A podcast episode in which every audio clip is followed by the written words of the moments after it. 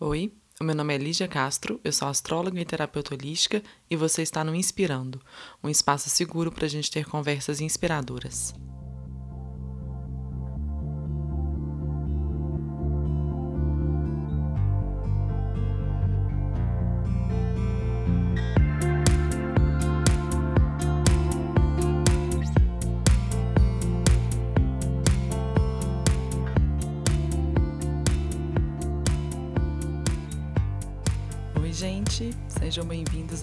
Episódio do Inspirando. Um episódio super especial, porque vocês perceberam aí que a gente tem uma vinheta nova. E agora eu tô falando num microfone de verdade e não no microfone do meu celular. Eu tô muito feliz por isso e tenho que agradecer demais ao meu marido, que foi quem me ajudou nesse processo todo. Então, nesse comecinho de episódio, eu não poderia deixar de falar para ele o tanto que eu sou grata por ele ter me ajudado e eu estou muito feliz por vocês estarem escutando esse episódio de uma forma um pouquinho mais profissional. espero que vocês gostem, tá bom? Bom, é, esse episódio vai ao ar numa temporada de Sol em Aquário, né? Provavelmente, quando esse episódio for ao ar, já tem duas semanas que o Sol ingressou no signo de Aquário. E eu acho isso muito interessante porque quando a gente fala sobre Aquário, a gente fala muito sobre a liberdade de ter as nossas próprias ideias, né? Mesmo quando as nossas ideias não são é, aceitas em grupos ou são distantes, né? Da, das pessoas e da realidade que a gente está vivendo. E falando sobre misticismo cego, que é o tema que a gente vai tratar aqui hoje, eu sinto que esse tema vai muito na contramão do que a gente tem visto hoje em dia. Mas eu acho que não existiria um momento melhor para falar sobre isso e por isso que eu resolvi falar neste momento sobre esse tema. Eu ouvi o termo misticismo cego a primeira vez no canal do Newton Schultz. Eu não sei se todos vocês conhecem ele, mas ele é um homem formidável, a quem eu admiro demais. Ele é astrólogo, tarólogo, ocultista e uma pessoa com muito conhecimento. Ele falou sobre esse termo em algum dos vídeos dele, mas não destrinchou. E aí essa essa expressão ficou na minha cabeça por um tempo. E aí eu comecei a pensar o que que para mim significava a expressão misticismo cego, e foi aí que eu resolvi fazer esse episódio desse podcast. Mas antes da gente entrar é, no termo misticismo cego, eu preciso explicar um pouquinho sobre como a gente tem lidado com o ser humano na atualidade. Eu percebo, e essa é uma visão minha, que a gente tem tratado o ser humano como máquina, né? Então é muito normal que a gente veja por aí na internet termos como hackeie o seu cérebro, consiga chegar na sua potência máxima, aumente o seu desempenho. Essa não é uma crítica a esses termos por si só. Eu não estou fazendo uma crítica também a esses profissionais. Essa é apenas uma constatação de que a gente tem tratado o ser humano como uma máquina. E fato é que nós não somos máquinas. Nós não somos máquinas porque nós temos limites. Por mais que isso seja difícil da gente entender, né? Então, nós temos limites de tempo, espaço, energia, para citar apenas alguns. Muitas coisas acabam interferindo no nosso desempenho. E quando eu falo desempenho, essa não é uma palavra que eu gosto de falar, mas eu acredito que vocês vão entender o que, eu estou querendo dizer se eu usar a palavra desempenho ou performance. Então, se a gente tem um problema na nossa família, a nossa performance no trabalho, por exemplo, pode ser prejudicada. Se a gente tem algum problema emocional, o nosso desempenho no nosso namoro também pode ser prejudicado. E tá tudo bem. O problema é que a gente não está acostumado mais a lidar com as nossas limitações. E eu acredito também que outro fator que tenha contribuído para isso seja a internet. Por mais que a internet seja uma ferramenta maravilhosa que mudou o mundo, e muito para o melhor também, ela também é uma ferramenta que tem desconstruído os nossos limites, né? Então ela desconstrói o limite de espaço, de tempo, principalmente tempo. Quantos de nós temos percebido que temos percebido que a gente tem ficado cada vez mais impaciente, né, gente? A gente manda uma mensagem no WhatsApp e espera um retorno na hora. A gente quer validação na hora, quando a gente posta algo no Instagram, por exemplo, a gente quer que as pessoas vejam e reajam aquilo na hora. E isso eu acho que influencia também na procura que as pessoas têm tido por curas milagrosas, né? Porque se a gente tem um problema hoje em dia, é, a gente quer a resolução para esse problema agora. A gente não quer mais esperar. A gente ter se tornado impaciente, eu acho que tem, é algo que é mais social do que pessoal. Algumas pessoas são impacientes, sim, com certeza, elas têm mais impaciência. Mas eu acredito que todos nós, como sociedade, estamos ficando cada vez mais impacientes.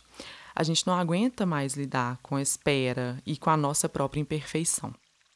Se a gente começar a olhar para o passado, e um passado até recente, mais ou menos na época do racionalismo, parênteses aqui, eu sei que está parecendo um papo de cabeção, mas segura aí que eu tenho certeza que você vai entender o que eu quero dizer. Bom, no passado, a gente começa a entender que a gente começou a negar tudo aquilo que não era da matéria, né? E por matéria eu quero dizer o que não é cientificamente comprovado. Então a gente começou um movimento de negar tudo aquilo que é espiritual ou que não tem comprovação. E hoje, por mais que eu acredite que esse movimento de negar é, o, que, o que não é comprovado cientificamente ainda exista, a gente também está começando um outro movimento que a gente vê muito presente aí, que é negar a matéria. Ou seja, a gente pode muito bem começar a ir contra tudo aquilo que é cientificamente comprovado e começar a focar apenas no que é espiritual, o que não é palpável. A gente pode ver também que, por exemplo, a própria Terra plana e o terraplanismo é essa ideia de negar o que é cientificamente comprovado para a gente poder agora começar a focar naquilo que a gente sente que é verdade, né? Por mais que eu acho que a gente precise respeitar cada um dos lados, eu acredito que o equilíbrio não está nem em um nem em outro, né? É, viver apenas no mundo espiritual não é algo equilibrado.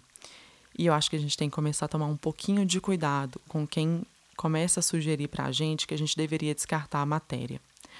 Como terapeutas holísticos, a maioria de nós é ensinado a enxergar o ser humano contendo vários corpos. Esses corpos são o corpo físico, o corpo emocional, o corpo espiritual e por aí vai. Se a gente nega a matéria, se a gente nega o nosso corpo físico e as nossas limitações, a gente está negando uma parte de nós. Isso nunca vai ser saudável. Por isso, eu preciso que a gente comece a entender um pouquinho por que, que a gente está negando a matéria, né? Eu vejo hoje que a matéria é quase como se fosse a vilã de todas as historinhas, né?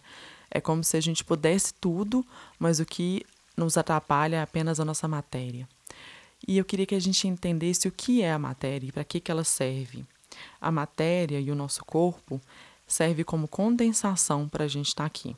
A gente precisou vir para cá, cada um pelos seus motivos, mas a gente precisou de um veículo e esse veículo é a matéria. O nosso mundo terreno, terreno é ótimo, terreno, ele é composto por matéria também. Se a gente nega isso, a gente nega a nossa realidade. Eu entendo que muita gente nega isso porque a realidade pode ser dolorosa, né? Viver às vezes machuca e viver dói também mas eu percebo um movimento que culpabiliza cada vez mais os próprios seres humanos por não conseguirem chegar onde eles gostariam de chegar. Vou dar alguns exemplos. É, eu vejo muitas pessoas falando que se elas não conseguem ter tudo aquilo que elas sonham na vida delas, e tudo que elas sonham, por exemplo, pode ser ganhar na loteria, ter o melhor relacionamento possível, é, enfim, Nomeie aí qualquer coisa que é que você deseja. Se você não consegue, a culpa é sua. E eu acho que isso é uma forma muito cruel de tratar o ser humano. Por mais que eu entenda essa forma de, de raciocinar, é, quando a gente fala sobre vibrações e a vibração que a gente tem e aquilo que a gente atrai, algo que eu acredito, eu acredito também que a gente tenha limitações. E eu acredito que algumas limitações existem para que a gente aprenda a lidar com elas, e não para que a gente se culpe por tê-las. Então, se você não está conseguindo aumentar a sua vibração, por qualquer motivo que seja, antes de se culpabilizar, é importante que você aprenda a lidar com aquela limitação. Não é negando aquela limitação que ela vai embora. E também não é se culpando que você vai conseguir chegar no equilíbrio.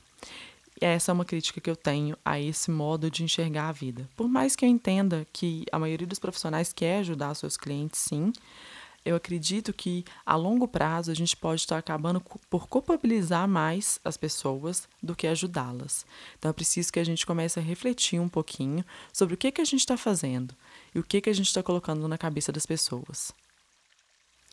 Por mais que eu veja nas terapias holísticas um crescente número de técnicas que são de fato muito boas para ajudar a gente a evoluir, eu também percebo uma maior mercantilização dos problemas naturais das pessoas. E eu vou explicar melhor o que eu quero dizer com isso. todos nós passamos por altos e baixos, né? E é normal hoje em dia, principalmente na internet, que a gente sempre veja a cada esquina dos nossos feeds, né? Alguém prometendo uma cura milagrosa pra gente, para algo que é natural. Então, por exemplo, ah, você se sentiu mal com o término? Vem cá que eu vou tirar isso de você. Ou então, ah, você está tendo dificuldade para arranjar um emprego? Vem cá que eu vou fazer esse emprego aparecer na hora para você. E aí que eu quero chegar. A gente tem que tomar muito cuidado com gurus e com quem promete para a gente curas milagrosas. Porque eu, de fato, desconheço qualquer técnica hoje em dia que seja milagrosa. E qualquer pessoa que vende isso para você, boa pessoa não é. E isso eu falo de coração aberto. Não é uma crítica, é apenas a minha verdade, é o que eu acho. A gente tem que tomar muito cuidado com gurus, né? No passado aí recente, a gente começou a ver alguns gurus caindo por água abaixo por alguns fatores, e isso mostrou pra gente que essas pessoas são pessoas normais, são seres humanos normais, com falhas e defeitos mesmo que precisavam ser trabalhados. O problema é que alguns desses seres humanos se portaram como seres evoluídos, como se eles não tivessem nada daquilo, né?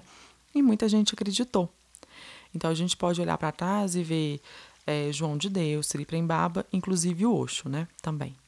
E há um tempo atrás, eu estava escutando um podcast em inglês sobre uma terapeuta holística, que eu não lembro o nome, mas nem se eu lembrasse o nome dela, eu iria falar porque não vem ao caso.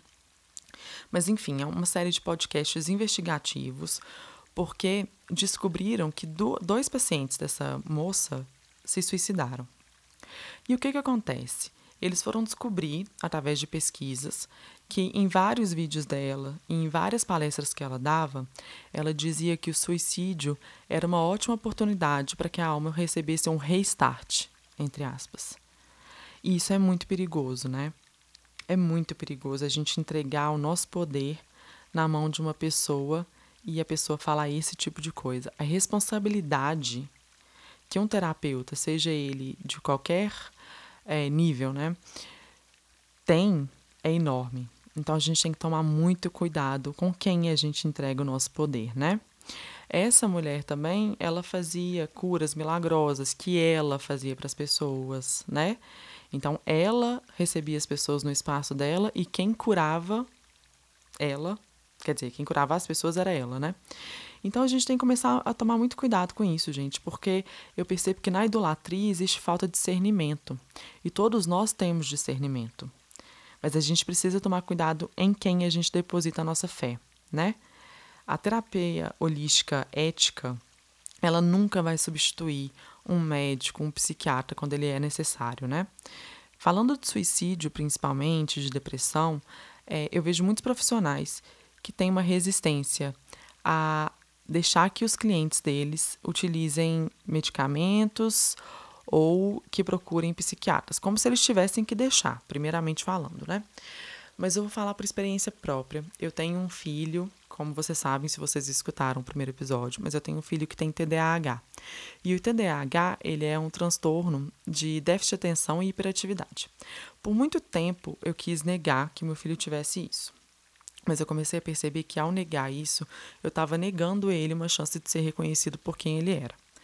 No momento que eu admiti isso, a primeira coisa que eu tentei fazer foi eu pensei, eu não vou dar medicamento para ele, ele é uma criança, eu não quero, todo mundo fala mal dos medicamentos para criança, que tipo de mãe eu serei se eu der medicamento para meu filho?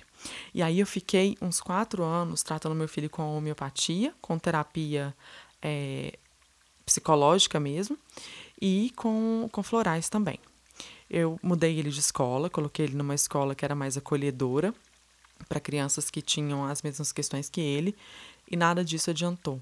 Eu vi o meu filho indo para ladeira abaixo e eu tentando fazer de tudo para que ele não fosse para aquele lugar, mas era impossível. E aí eu finalmente olhei para ele e percebi em algum momento que ele merecia que eu tratasse ele como um ser humano que tem um corpo físico também. Então, quando a gente fala de transtornos ou doenças mentais, a gente precisa entender, para quem acredita que existem vários corpos nos seres humanos, que se a doença chegou no nível físico, a gente precisa tratar o nível físico primeiro. Não dá para eu chegar em alguém que está com ferimento de bala e aplicar um reiki na pessoa e esperar que o reiki vai curar ela. Não é assim que funciona. A gente dá aquilo que a pessoa, que a pessoa precisa naquele momento. Por isso, muitos terapeutas da, da minha área têm essa reticência, sabe, em relação a isso, e eu não entendo por quê. Ok, ficar dependente de remédio é uma coisa que ninguém quer, né? E não deve ser uma coisa agradável. A indústria farmacêutica tem vários podres mesmo, mas a gente vai negar ajuda às pessoas só porque a gente não acredita que aquilo é bom? Sabe? Então, se chega uma cliente para mim e ela tem depressão, e eu claramente percebo isso, a primeira coisa que eu preciso falar para ela, como um profissional ético, é que ela procure um psicólogo ou um psiquiatra para fazer tratamento em conjunto. A gente sabe que a OMS, é, a Organização Mundial de Saúde, ela considera que um dos fatores para uma boa saúde é uma conexão espiritual.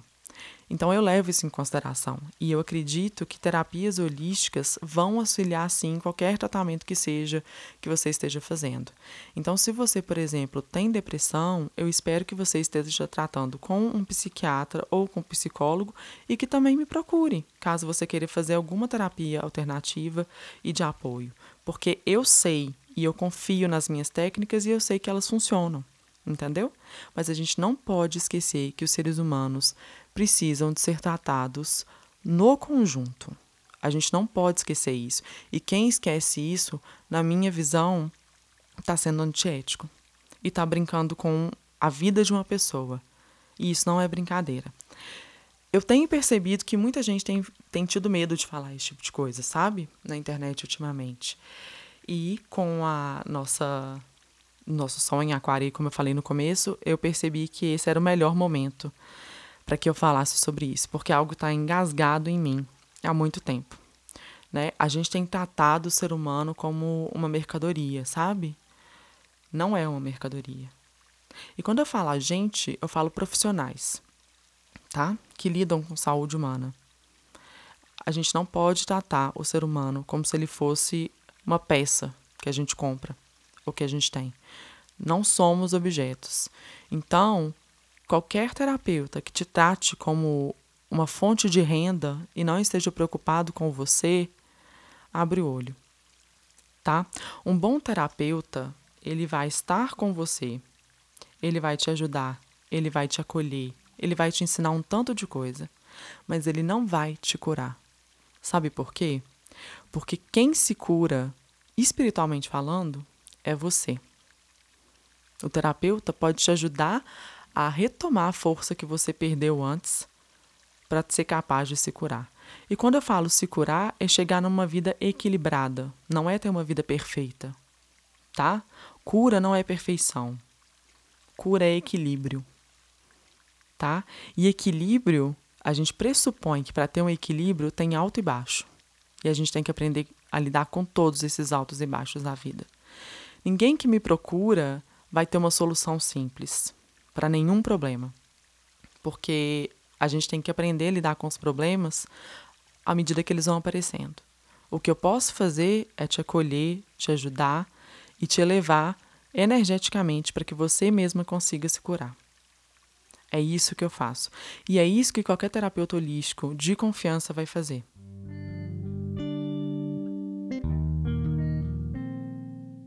Esse é o Para Não Pirar. E vocês viram que a gente tem uma vinheta pra, do Pra Não Pirar também? Eu fiquei super empolgada com essa vinheta, tô muito feliz. Enfim, antes de eu falar um pouquinho do, do exercício que eu fiz pra gente, pra gente não pirar, eu queria falar uma última coisa aqui que me veio agora, que é o seguinte: no caminho para evolução, exerça um pouquinho do olhar empático para você mesma e o olhar respeitoso para você mesmo, tá? Não dá o seu poder assim para os outros, não. Você tem muito poder, sabe?